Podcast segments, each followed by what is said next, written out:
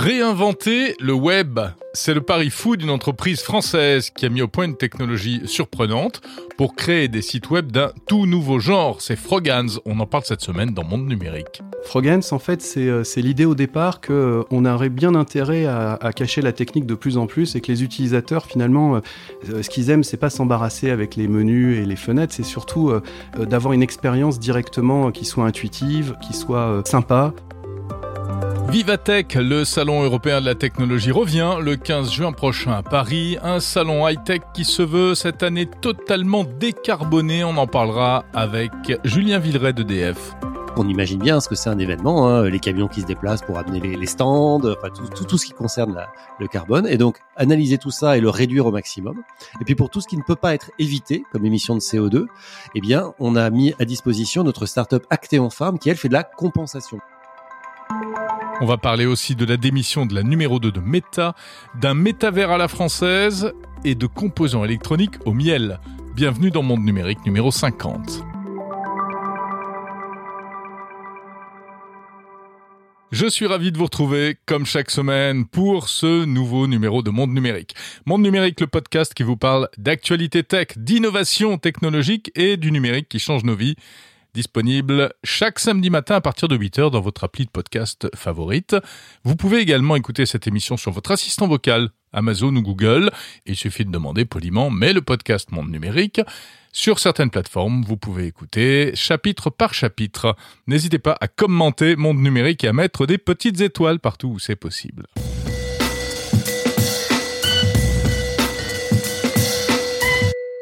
Et on commence par cette euh, actualité qui vient de Californie, qui est le départ de la numéro 2 de Facebook, ou plutôt du groupe Meta.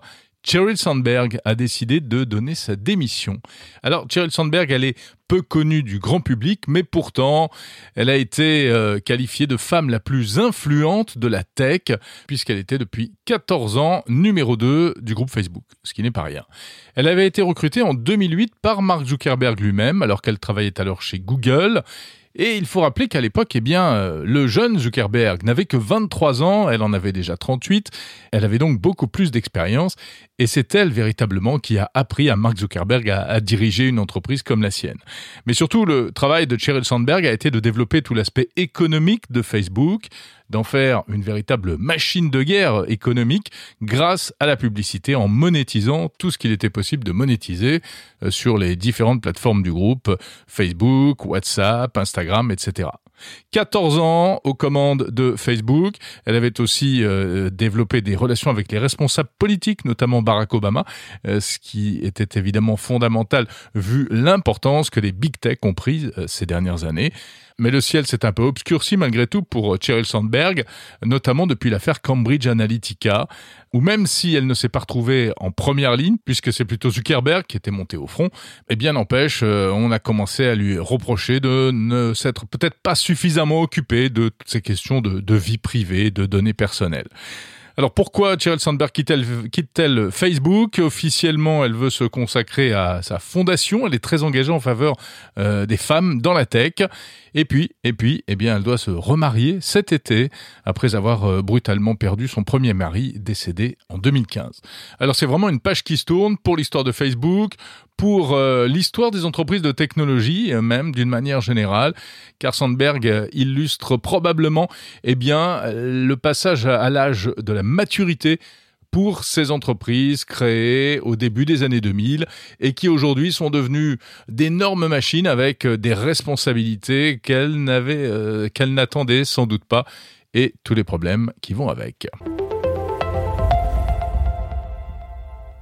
Un métavers français pour y donner des spectacles, euh, ça verra peut-être le jour l'année prochaine ou en fin d'année, et c'est l'idée du compositeur Jean-Michel Jarre. Alors, c'est une idée qu'il avait déjà lancée euh, l'année dernière, en fait, et qui devrait se concrétiser, qui se concrétise aujourd'hui, puisque cette semaine, eh bien, Jean-Michel Jarre a annoncé euh, un partenariat, en fait, avec une start-up euh, de la région de Perpignan, qui s'appelle Vroom, et qui va développer un métavers français. De quoi s'agit-il? Il s'agira d'un monde virtuel en 3D, probablement accessible dans le futur grâce à des lunettes de réalité virtuelle, etc et où il sera possible pour les artistes français d'organiser des concerts. Pourquoi cette démarche de Jean-Michel Jarre? Est intéressante parce que, en fait, il avait lancé un, il avait déjà organisé un spectacle en 2020 euh, dans un monde virtuel, mais il avait dû passer par une plateforme américaine. Et il s'était rendu compte à ce moment-là, eh bien que il risquait de se passer avec ces métavers. La même chose que ce qu'on connaît aujourd'hui avec toutes les plateformes américaines de technologie, c'est que l'on en devienne totalement dépendante et qu'un jour, eh bien, euh, du fait de telle ou telle décision, eh bien, on ne puisse plus faire exactement euh, ce qu'on a envie d'y faire. Alors, euh, il estime que le métavers, c'est pas juste un truc de geek et qu'il faut s'y mettre dès maintenant parce que d'ici deux à trois ans, il sera trop tard. Lancement du métavers de Jean-Michel Jarre, en principe en fin d'année. Connaissez-vous la commission d'enrichissement de la langue française? C'est un groupe d'experts de la langue euh, lié à l'Académie française et qui se charge depuis des années de euh, franciser les termes étrangers lorsque ceux-ci commencent à prendre un peu trop de place dans le langage quotidien. Alors autant dire qu'avec le numérique, la commission d'enrichissement de la langue française a du boulot et elle ne chôme pas. Alors certes, même si elle ne se réunit que euh, quelques fois par an seulement, euh, et du coup, elle est toujours un peu en retard. Elle arrive alors que les termes euh, auxquels elle s'attaque sont déjà entrés dans l'usage, mais parfois ça peut donner de bons résultats, parfois d'autres résultats un peu comiques. Par exemple, on doit à cette commission des mots francisés tels que la toile au lieu du web, ou encore le courriel au lieu de l'email, sans oublier le clavardage au lieu du chat qui, lui, a connu beaucoup moins de succès. À ne pas confondre ensuite, en plus avec les mots francisés inspirés de nos cousins québécois qui, eux, sont beaucoup plus en avance que nous sur ces questions-là. Alors dernièrement, la commission s'est attaquée aux jeux vidéo et à un mot qui est très courant dans le jeu vidéo, c'est le terme streamer. Un streamer, c'est quoi? C'est quelqu'un qui se filme, euh, qui se diffuse par exemple sur Twitch, la plateforme reine des streamers, en train de jouer à des jeux en ligne. Alors pour la commission d'enrichissement de la langue française, il ne faut plus dire streamer, mais joueur ou joueuse, ou encore joueur en direct. oui, cette commission fait un principe, c'est de toujours aller au plus simple avec des mots qui existent déjà et du coup elle s'est contentée euh, de prendre le mot joueur. Sauf que, eh bien, euh, joueur, euh, pour beaucoup, ça ne suffit pas à caractériser ce qu'est un streamer, c'est même beaucoup trop réducteur. En effet, aujourd'hui sur Twitch, par exemple, on trouve des streamers qui parlent de jeux vidéo, mais également qui parlent de toute autre chose, d'actualité, de politique, de cuisine, de tout ce qu'on veut. Bref, c'est donc encore une fois tombé un peu à côté de la plaque. Et si on remplaçait les puces informatiques de nos ordinateurs et de tous nos appareils électroniques par des puces avec du miel? Oui, du miel euh, fait par les abeilles. C'est ce que proposent des ingénieurs de l'université américaine de l'État de Washington. C'est une innovation étonnante. Ils ont découvert que le miel pouvait être apparemment utilisé pour fabriquer des composants électroniques, et notamment un composant baptisé Memristor. Ça ressemble à Transistor, sauf que c'est encore mieux. Cela peut traiter et même stocker euh, des données au format numérique. Et en plus, ces mêmes Restore auraient des fonctionnalités similaires à celles d'un neurone humain. Ils ont créé donc un, un même Restore en miel de l'épaisseur d'un cheveu. Ils prévoient d'en faire prochainement à l'échelle nanométrique, c'est-à-dire environ un millième de cheveux humains, et de les regrouper par millions, voire par milliards, pour créer des systèmes informatiques neuromorphiques qui fonctionneront comme un cerveau humain. Avantage de ces puces au miel, eh bien, outre le fait qu'on peut se dispenser donc d'utiliser du silicium, probablement un avantage environnemental, mais surtout le miel a une très faible concentration d'humidité et donc euh, les bactéries ne peuvent pas y survivre. Ainsi, les mêmes restores euh, dureraient beaucoup plus longtemps. Ils seraient moins euh, fragiles et se détérioreraient moins au fil du temps et en plus, ils chaufferaient moins. Donc voilà, bientôt des ordinateurs au miel je suis sûr que vous ne regarderez plus votre tartine de petit déjeuner de la même manière désormais.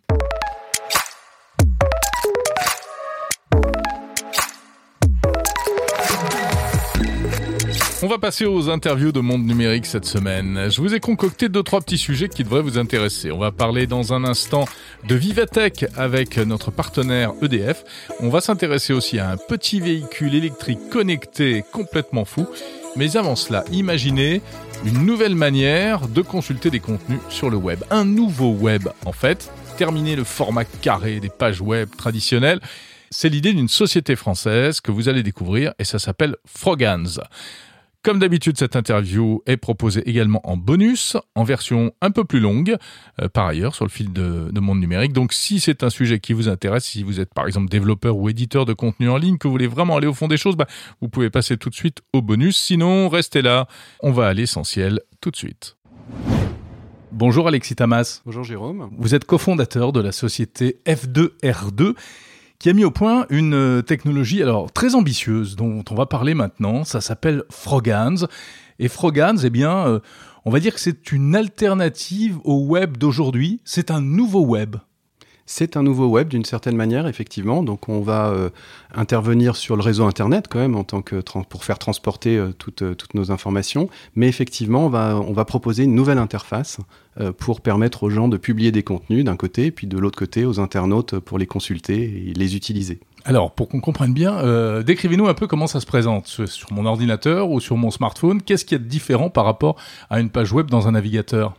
Alors, on a euh, effectivement, on va arriver à un, espace de, communication, d'information qui est nouveau. Donc, il ne va pas se situer à l'intérieur du navigateur euh, au sein de la fenêtre rectangulaire qu'on connaît bien maintenant depuis 30 ans. Le navigateur web, c'est des pages, c'est des pages auxquelles on accède par des noms de domaine en .fr, en .com, on connaît bien tout ça. On, a, on tombe sur des pages sur lesquelles on déroule, on défile, euh, on va d'une page à l'autre, d'un site à l'autre. Et puis on, est dans un cadre, hein, on, est, voilà, on, pourrait est fermé presque. Oui, on pourrait presque dire un carcan en fait euh, dans lequel on, est euh, enfermé. D'ailleurs, on parle bien de pages web parce qu'elles sont bien rectangulaires ces pages en fait hein, au départ et elles restent rectangulaires depuis depuis 30 ans. Et Frogans, c'est pas du tout ça. Eh ben non, Frogans en fait c'est l'idée au départ que on, on, aurait bien intérêt à, à cacher la technique de plus en plus et que les utilisateurs finalement euh, ce qu'ils aiment c'est pas s'embarrasser avec les menus et les fenêtres c'est surtout euh, euh, d'avoir une expérience directement qui soit intuitive qui soit sympa ludique et qui s'affranchisse de tous les réglages qu'on est quand même régulièrement obligé de faire sur un site web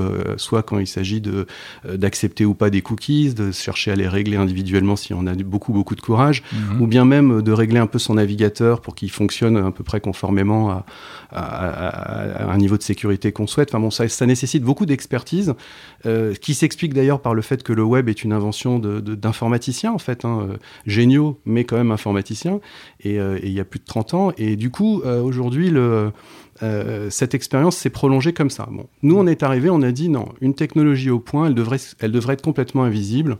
C'est ce qu'on a, par exemple, dans le, sur le marché automobile. Euh, bien, il y a beaucoup de, de technicité qu'on ne voit plus du tout aujourd'hui. Ça devient euh, facile, une voiture, en fait, elle, elle, conduit bientôt même toute seule, etc., à notre place, alors qu'il faut, faut, se replonger un siècle en arrière.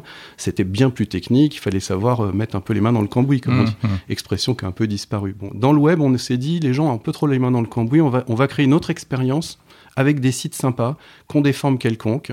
Alors ça ressemble un peu à, ce qu'on appelle des widgets. Hein. Oui, ça ressemble à, ça ressemble à des widgets euh, pour ceux qui, ont, qui les ont pratiqués, soit sur, les ordinateurs Mac ou sur les ordinateurs Windows.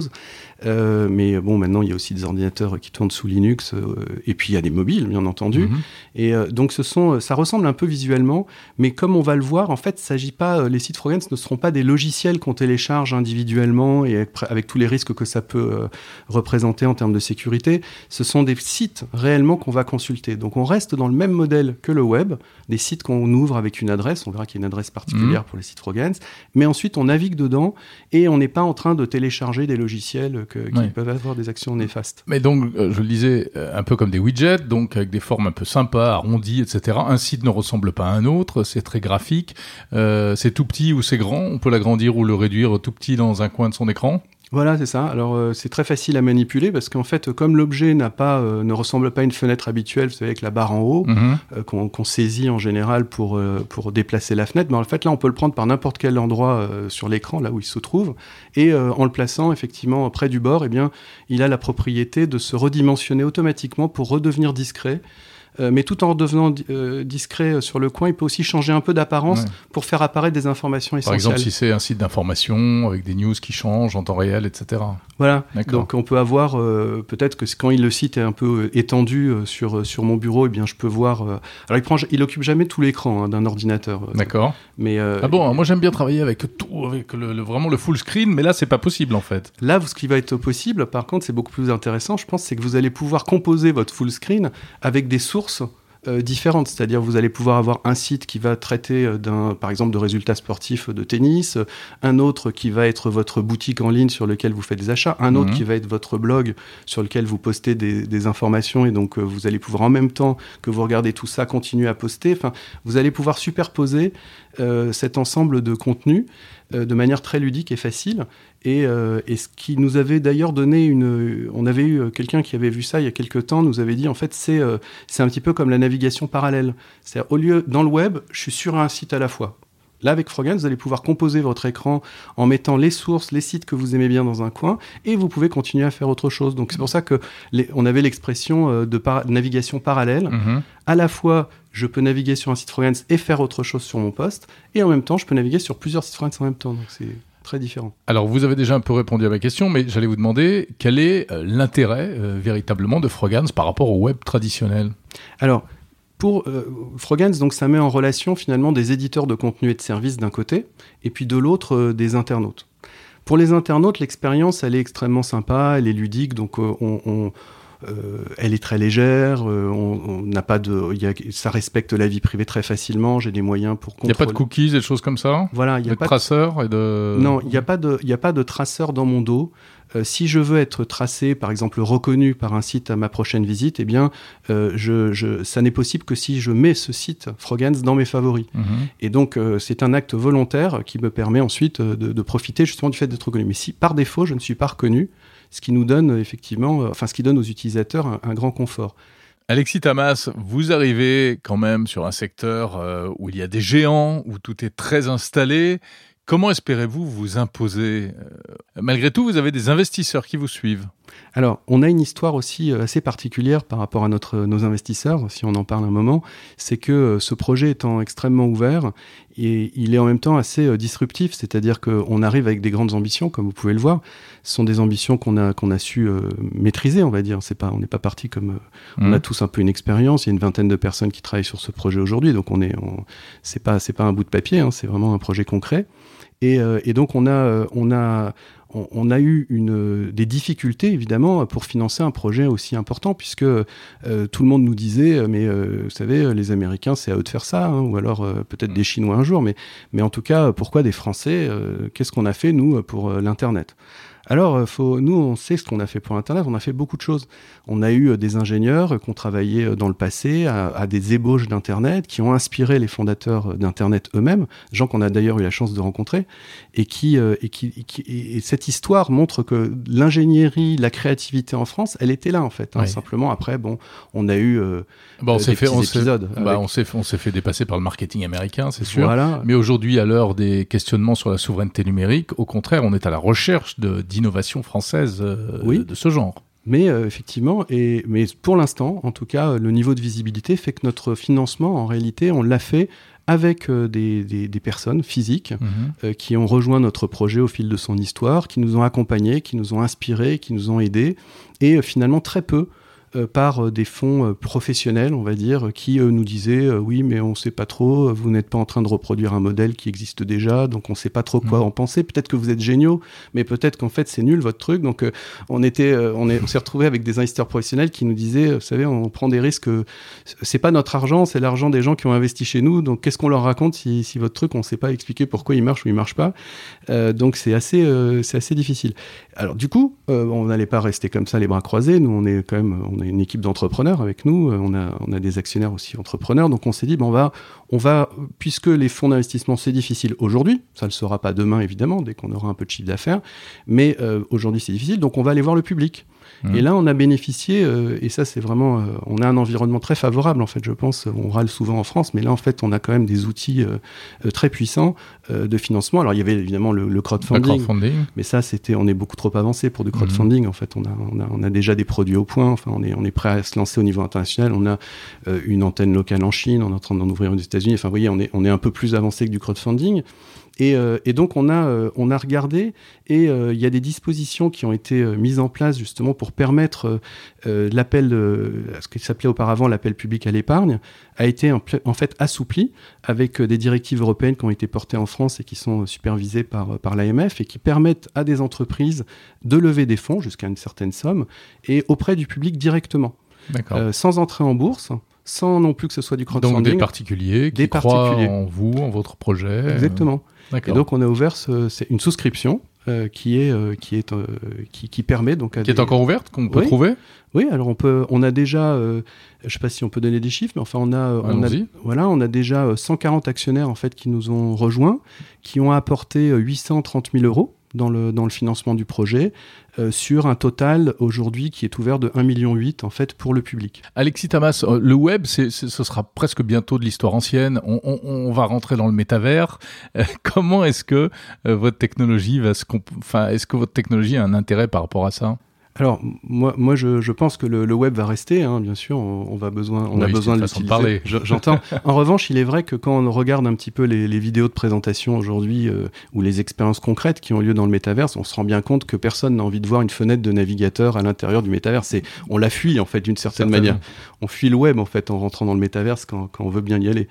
Euh, donc, euh, donc là, Frogans, avec ses fenêtres qui sont ludiques et qui sont débarrassées d'aspects techniques, va effectivement rentrer très très facilement, très naturellement dans ces Donc vous pensez que c'est adapté au métavers Ah oui, nous on pense qu'en fait on l'a pas vu venir, hein, pour être très clair, puisque bon, on a commencé, comme je vous dis, le projet il y a quelques années, Euh, mais on avait déjà, euh, en concevant une technologie qui, qui ne se voit pas, Mhm. paradoxalement, euh, ce qui rend pas les choses faciles. Hein, par- euh, Quand vous dites que- une technologie qui ne se voit pas, c'est-à-dire qu'il n'y a pas 12 000 réglages, des paramètres, des, des trucs comme ça. euh, Exactement. Et même les sites sur l'écran, on voit en fait, par exemple, un site qui peut avoir un- le- la, forme d'un ballon de foot. hum. On voit pas du tout de contrôle technique autour. On voit pas de barre de défilement. euh, on voit pas de menu. euh, on est vraiment plongé dans le contenu. Ouais. Mais il y a des contenus qui nécessitent euh, ce, ce type d'outils, enfin d'éléments d'interface quand même. On, on peut les mettre, mais à ce moment-là, c'est dans le contenu. C'est pas le navigateur autour qui vient vous rajouter euh, Ouais. de- de- du- des réglages à faire. D'accord. Euh, donc vous êtes prêt pour le métavers, si Voilà. je comprends bien. Voilà. Ok. Ça, c'est- on sera prêt avant que le métavers, à mon avis, soit une vraie une réalité Ouais. euh, pour tous. Mais, mais effectivement, euh, on va on va lancer des expériences euh, immersives. Merci Alexis Tamas. Alexis Tamas, cofondateur de F2R2 et inventeur de Frogans.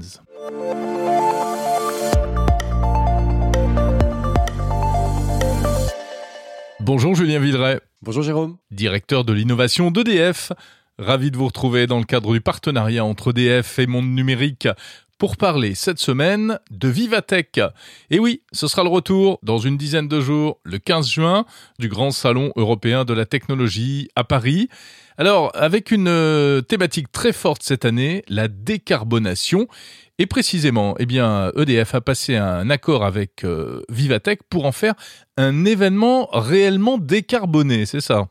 Exactement. En fait, là, on est un peu au, carrefour finalement de trois choses. D'abord, Vivatech refait un événement en physique et qui se veut être aussi fréquenté que les événements physiques avant le Covid, donc beaucoup d'ambition. On a évidemment un intérêt du public pour le sujet du CO2 et du bas carbone et qui, qui, qui croit vraiment dans la dans la population. Et nous, euh, c'est évidemment une de nos spécialités, notre raison d'être de travailler à la décarbonation du monde. Donc, au croisement de tout ça, on a décidé avec Vivatech de travailler avec eux, d'être leur partenaire bas carbone. Et en fait, l'événement Vivatech cette année sera décarboné par EDF. Alors ça veut dire quoi? Ça veut dire qu'on a mis deux de nos startups euh, spécialisées dans le sujet à disposition de Vivatech pour décarboner. La première, qui s'appelle Urbanomy, fait du conseil en décarbonation. Donc en gros, elle a travaillé avec Vivatech à identifier bah, tout ce qui émettait du CO2 dans ce que faisait Vivatech. On imagine bien ce que c'est un événement, hein, les camions qui se déplacent pour amener les, stands, enfin tout, tout, tout ce qui concerne le carbone. Et donc analyser tout ça et le réduire au maximum. Et puis pour tout ce qui ne peut pas être évité comme émission de CO2, eh bien, on a mis à disposition notre startup Actéon Farm qui, elle, fait de la compensation. Mais pas n'importe quelle compensation, elle fait ce qu'on appelle la compensation premium. C'est-à-dire que la compensation, ça peut être une forêt qu'on ne verra jamais en Amazonie. Bon, c'est pas vraiment premium. Ou ça peut être quelque chose de local et de vraiment euh, certifié. Et là, en l'occurrence, nous avons trouvé une forêt euh, à moins de 150 km de Paris, donc là où se trouve l'événement Vivatech, et qui va être dédié à la décarbonation de Vivatech. Donc voilà, c'est un événement bas carbone grâce à EDF. Mais euh, Julien Villeray, la compensation carbone, est-ce que c'est vraiment de la décarbonation? Alors la compensation carbone, c'est la dernière chose à faire, mais euh, on est obligé de le faire. Euh, en fait, ce qu'il faut faire dans la carbone, dans- avec le sujet du CO2, c'est d'abord l'éviter. hein. Le, le premier problème, c'est de l'éviter au maximum. Donc ça, c'est ce que tout le monde doit faire. Ensuite, c'est de le capturer, parce qu'il y a des technologies aujourd'hui de capture du CO2 qui existent. Alors ça concerne moins un événement évidemment que comme que l'industrie ou ce type de choses. Et puis à la fin, il en reste toujours. Il reste toujours un peu de CO2. Et donc, comment on fait pour euh, finalement décarboner jusqu'au bout? Bah, C'est en faisant cette compensation. Mais évidemment, hein, dans l'ordre des priorités, la priorité, c'est d'abord d'éviter d'émettre avant euh, de décarboner avec de la capture ou derrière euh, des compensations. Et pour éviter d'émettre très concrètement, on fait comment?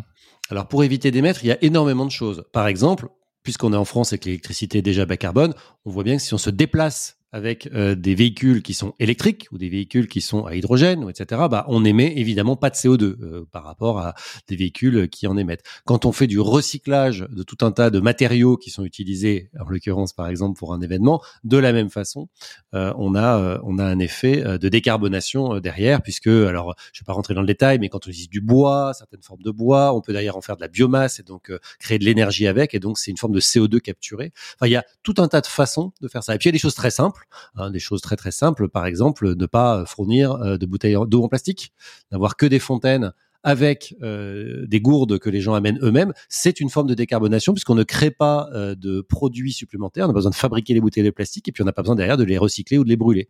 Et donc ça aussi, c'est une façon de décarboner. Donc en fait, ça se réfléchit vraiment dans toute la chaîne, intégralement. Et je ne parle pas de la compensation des voyages, parce que là, pour le coup, bah, les gens qui viennent en avion à Vivatech, en train, alors en train, en l'occurrence, c'est bas carbone pour la France, mais euh, en avion, par exemple, il faut aussi les compenser. Donc, c'est vraiment un sujet global, le CO2. C'est très complexe, et c'est pour ça qu'il faut l'expertise de consultants euh, qui font ça toute la journée et qui connaissent ça par cœur. Oui, il y a une dimension data qui est très importante. Si vous faites cette promesse de décarboner complètement Vivatech, vous êtes certain euh, que vous arriverez à quoi Zéro carbone? Alors l'objectif, c'est évidemment d'arriver à zéro carbone, et tout ça, ce sont des chiffres qui sont audités. C'est-à-dire que euh, quand on fait cette promesse-là, Vivatech derrière va faire travailler un cabinet indépendant pour s'assurer évidemment que tout ça a été bien euh, jusqu'au bout compensé, hein, puisque encore une fois, c'est la compensation à la fin qui vient euh, enlever les derniers, les dernières tonnes de tonnes de CO2 émises, et que tout ça est évidemment fait de façon certifiée et très sérieuse. Donc oui, bien sûr, c'est complètement l'ambition. Julien Villeray, au-delà de Vivatech, il y a euh, une innovation qui est un peu étrange. C'est, euh, ce sont ces énormes aspirateurs à carbone. J'en parlais la semaine dernière dans mon numérique, euh, puisqu'il y a des investissements qui ont été annoncés à l'occasion du sommet de Davos. Est-ce que c'est bien sérieux ces gros aspirateurs à carbone? À quoi ça sert? Enfin, comment ça marche? Et est-ce que c'est réellement efficace? Alors, euh, d'abord, comment ça marche? En fait, ce sont des énormes ventilateurs, qui consomment beaucoup d'électricité, parce qu'il faut beaucoup d'électricité pour faire tourner ces grands ventilateurs, et par un procédé chimique qui serait trop euh, fastidieux d'expliquer ici, vont capturer les molécules de CO2 qui vont pouvoir être stockées et qui pourra être réutilisé pour faire autre chose. Vous savez peut-être pas d'ailleurs qu'à partir du CO2, on peut faire plein de choses et on peut par exemple faire du méthanol, on peut faire des carburants, on peut faire plein de choses d'assez euh, d'assez intéressantes. Et donc ces énormes ventilateurs, ça va capter un peu de CO2 euh, dans l'atmosphère et donc pour capter des grosses des gros volumes, des tonnes de CO2, il faut d'énormes ventilateurs dans des quantités absolument euh, absolument incroyables.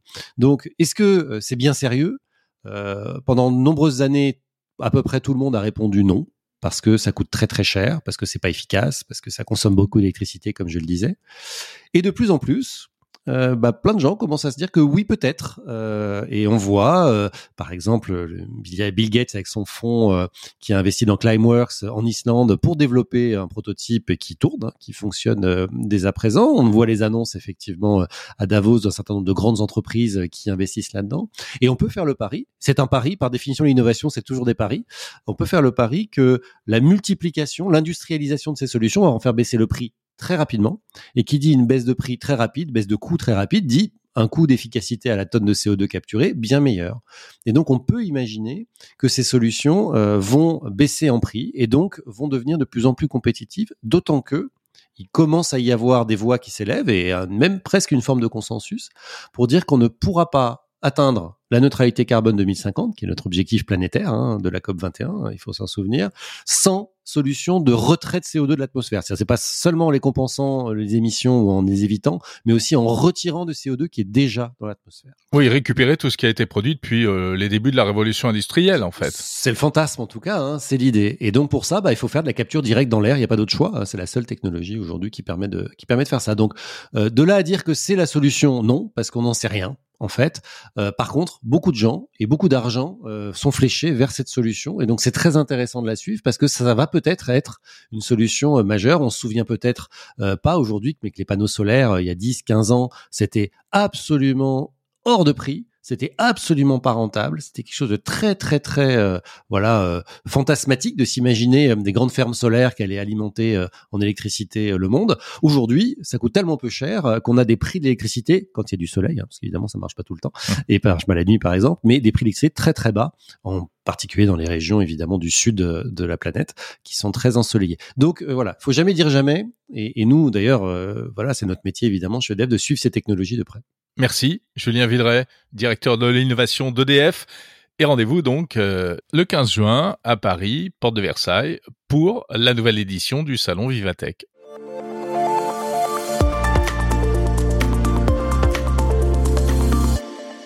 On va parler de mobilité maintenant dans le monde numérique. Une fois n'est pas coutume, mais il est vrai que la mobilité est aujourd'hui intimement liée à la technologie, notamment avec des petits véhicules assez surprenants. On a vu par exemple arriver la Citroën Ami, c'est pas vraiment une voiture, c'est un, quadricycle motorisé avec une carrosserie. Et eh bien voici encore plus petit, un véhicule italien qui peut se garer perpendiculairement au trottoir, que l'on peut conduire à partir de 14 ans et c'est mon confrère Christophe Seffrin qui nous en parle.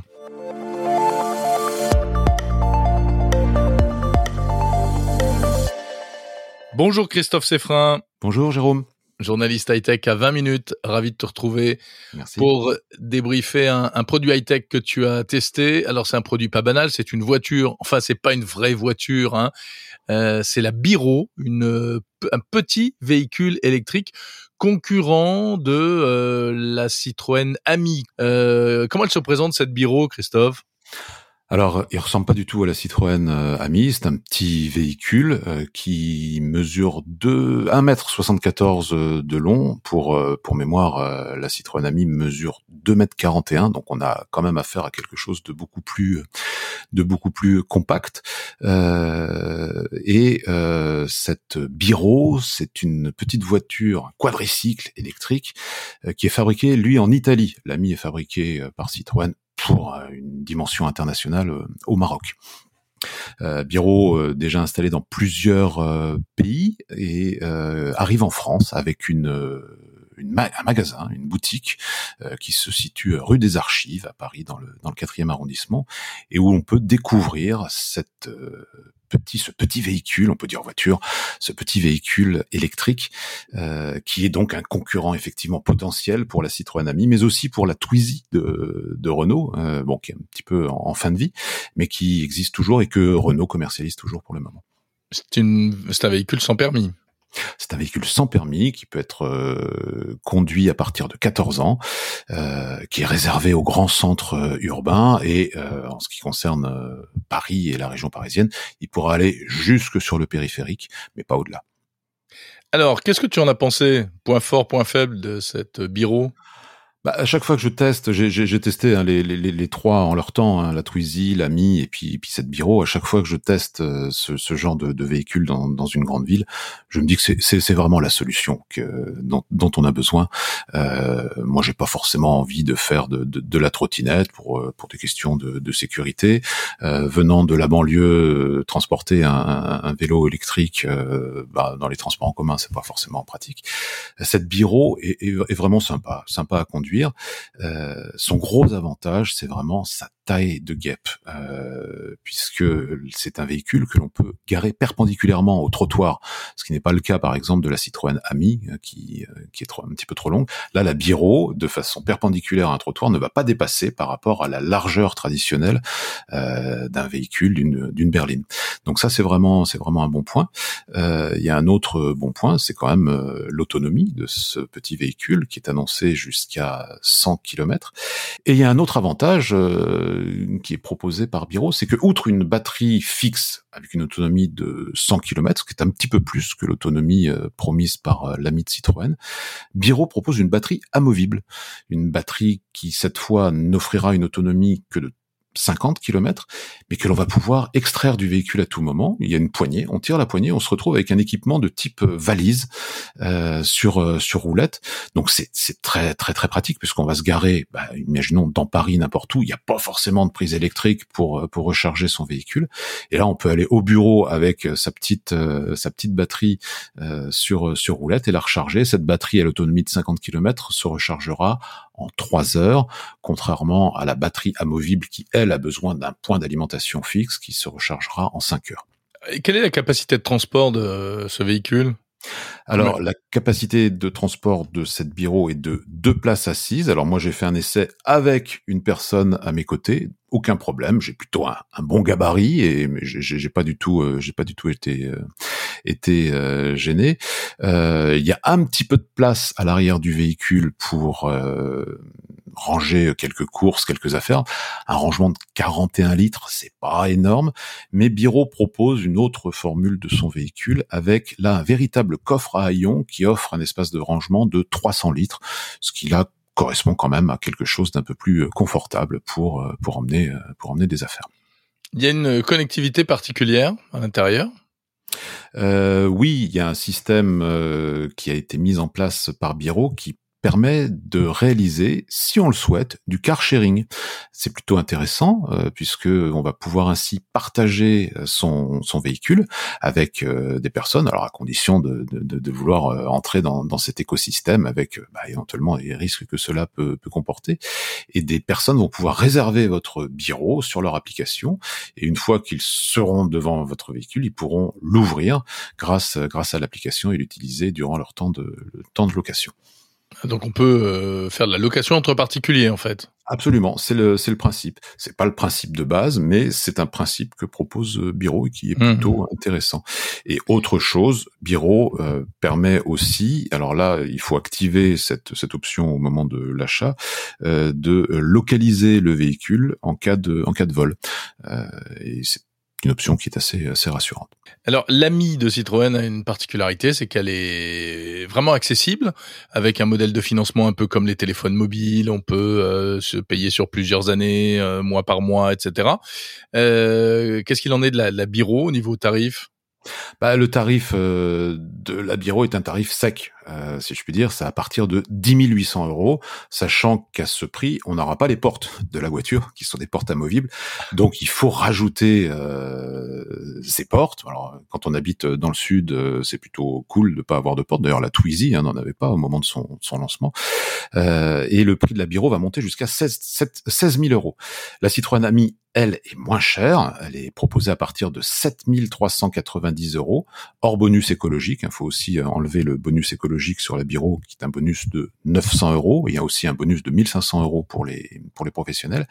Et de son côté, la Citroën Ami a une offre extrêmement agressive, puisque une fois que l'on a payé cette première, ce premier loyer de 3700 euros, il reste après 48 mois de mensualité à 19,99 euros par mois, euh, ce qui explique le succès de cette Citroën Ami et pourquoi aussi on voit tant de jeunes qui, euh, qui roulent euh, qui roulent avec parce que cette voiture, ce quadricycle est particulièrement accessible. Eh bien, merci beaucoup, Christophe Seffrin, journaliste high-tech à 20 minutes. Merci, Jérôme. À bientôt.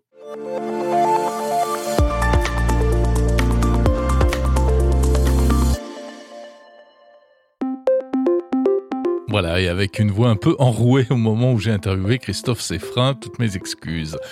C'est la fin, je crois bien, de Monde Numérique numéro 50. Déjà 50 épisodes, déjà des milliers d'écoutes chaque mois et je vous en remercie. Si vous écoutez régulièrement ce podcast, n'oubliez pas de le faire connaître autour de vous. Envoyez-le à vos amis. On se retrouve euh, la semaine prochaine, bien entendu. Euh, on s'approchera euh, de Vivatech, le fameux Vivatech, où bien sûr je serai, puisque, eh bien, en fait, Monde Numérique avait été lancé à l'occasion de Vivatech 2021. Ça fera donc exactement un an. D'ici là, portez-vous bien. À très vite. Salut à tous.